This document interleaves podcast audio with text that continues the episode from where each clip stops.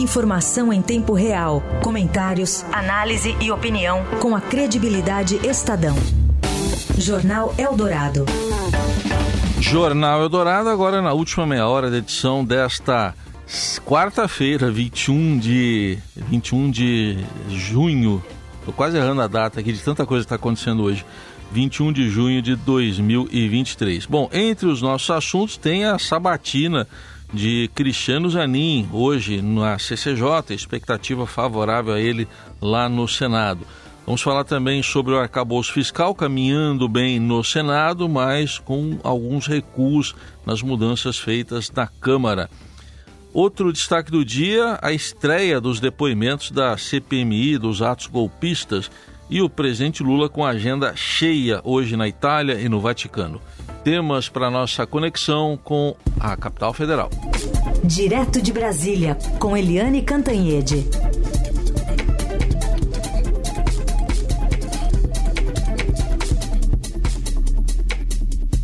Oi, Eliane, bom dia.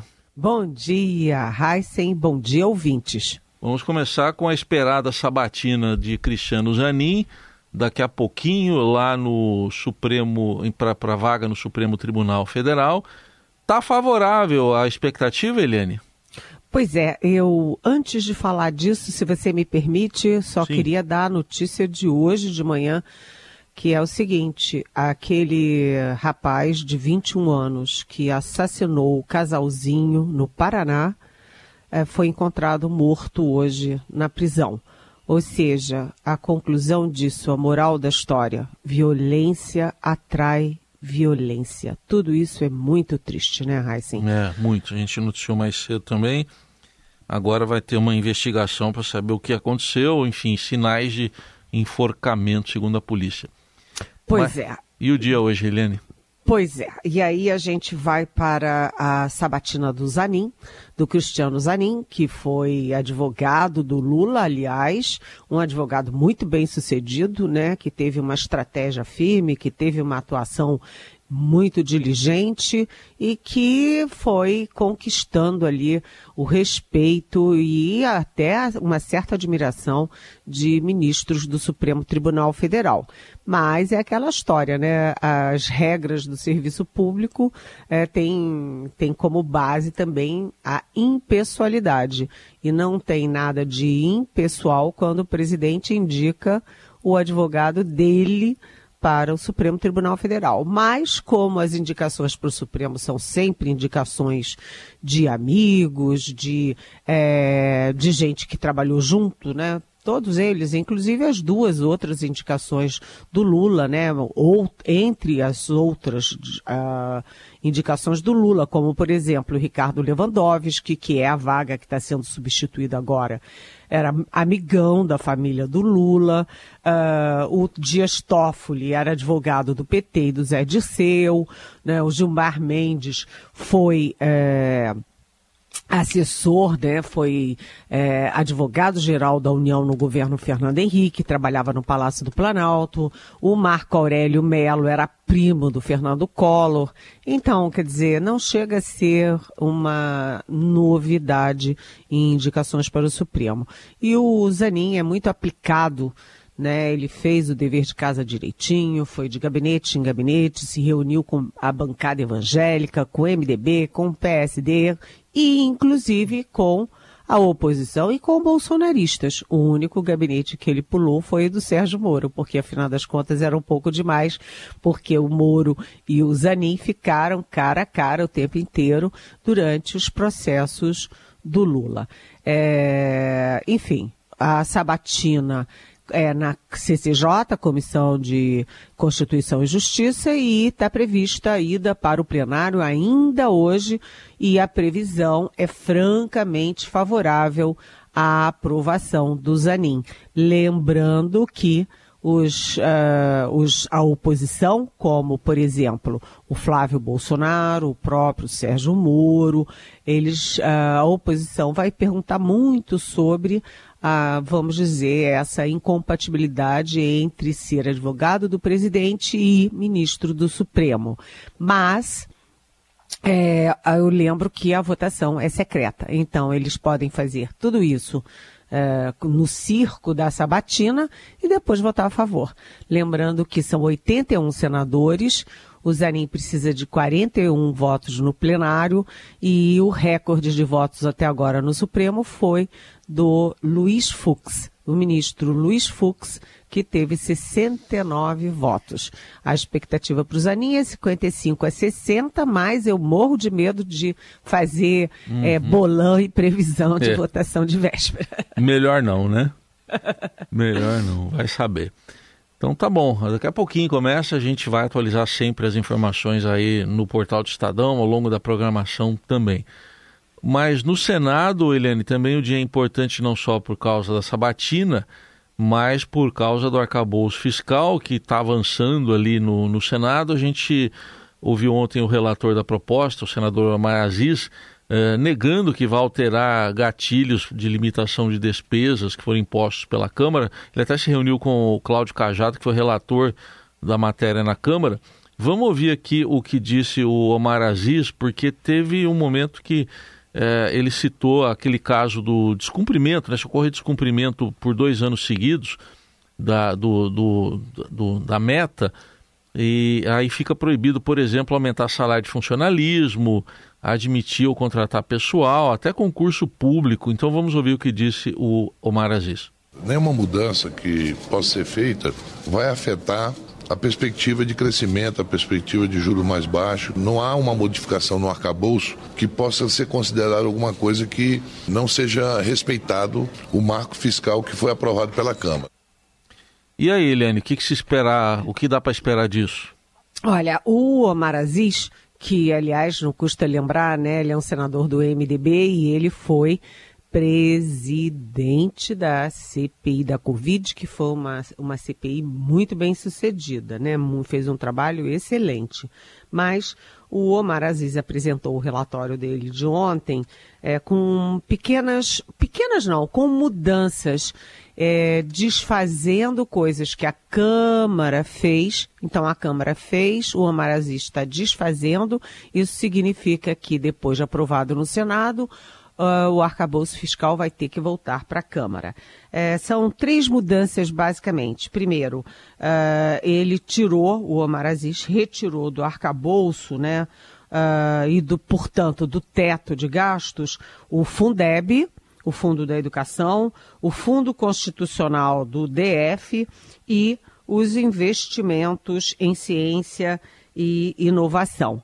Então, é, com isso, se o plenário do Senado aprovar né, as mudanças, vai ter que voltar para a Câmara. Agora, o Aziz não mexeu em algo que o governo gostaria que ele mexesse, que é o cálculo original da inflação é, que vai definir né, as, o, o, nível e a meta de despesas, porque um, o governo queria que fosse nos últimos 12 meses, mas assim, né, é, de é, os últimos 12 meses direto, de junho a junho. E, o, e a Câmara mudou para dizer de junho, a, de junho a junho, mas considerando o já, já feito, né, o já cumprido, e depois de junho a dezembro, a expectativa era muito vaga, a Câmara mudou. E o Amar Aziz manteve a mudança da Câmara nesse caso.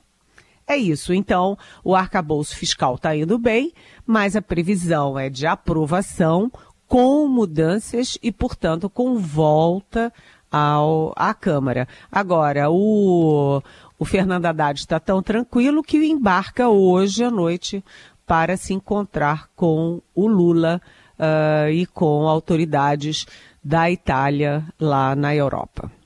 Análise política direto de Brasília com Eliane Cantanhede, agora para falar do primeiro dia de depoimentos lá na CPMI da, do golpe, dos atos golpistas de 8 de janeiro, com Silvinei Marques, diretor, ex-diretor-geral da Polícia Rodoviária Federal no governo Bolsonaro.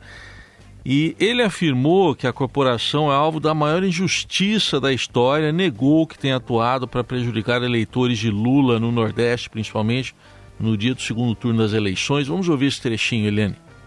Não existe qualquer tipo de omissão por qualquer gestor da PRF em qualquer estado da federação. E mais, fomos à AGU e a AGU disse: continue a operação e cumpra a decisão. Ou seja, a polícia deveria continuar o seu trabalho de fiscalização de trânsito, o seu trabalho proibindo que armas, que também era uma decisão do STF, chegasse próximo das zonas eleitorais fiscalizando também os crimes eleitorais, e foi isso que a instituição fez naquele domingo. Então, não existe até o presente qualquer registro de qualquer cidadão brasileiro que deixou de votar no dia 30 pelo um trabalho de fiscalização da Polícia Rodoviária Federal. Então tá aí, Helene, depoimento dado ontem, 20 de junho, não foi 1 de abril. Não foi 1 de abril, dia da mentira. Mas olha, vou te falar uma coisa, Heisen. É, a gente tem que olhar essas, essas, esses depoimentos, né, que são transmitidos pela televisão, pela internet uh, e tal, com cuidado, porque você tem a forma e o conteúdo. E o Silvinei Vasquez, além de tudo, ele é muito cara de pau. Então, na forma, ele foi muito bem. Ele estava muito preparado, muito seguro, é, ele passou muita credibilidade na, na forma, mas no conteúdo é um desastre total, porque foi uma avalanche de mentiras, né? De mentiras assim, sabe? É, que, sabe, é, eu achei que a CPI estava muito despreparada, ah, os governistas, né, ali a base do Lula estava muito despreparada. Ele falou o que quis, o que não quis, e ninguém rebateu. Eu ficava assim, não é possível, eles não vão falar isso, não vão falar aquilo, não vão rebater. E aí, é, já que eles não fizeram trabalho de casa, eu estou fazendo e trago aqui. Hum. Vamos ver o que, que aconteceu, Heisen. O Ministério, como é que é a sequência, né, a cronologia disso? O Ministério da Justiça acionou o seu serviço de inteligência para fazer um mapa, um mapeamento dos votos do Lula no primeiro turno do então candidato Luiz Inácio Lula da Silva, do PT, no primeiro turno. E, obviamente, identificou o, as urnas, né, os redutos eleitorais do Nordeste, onde o Lula é sempre campeão de votos.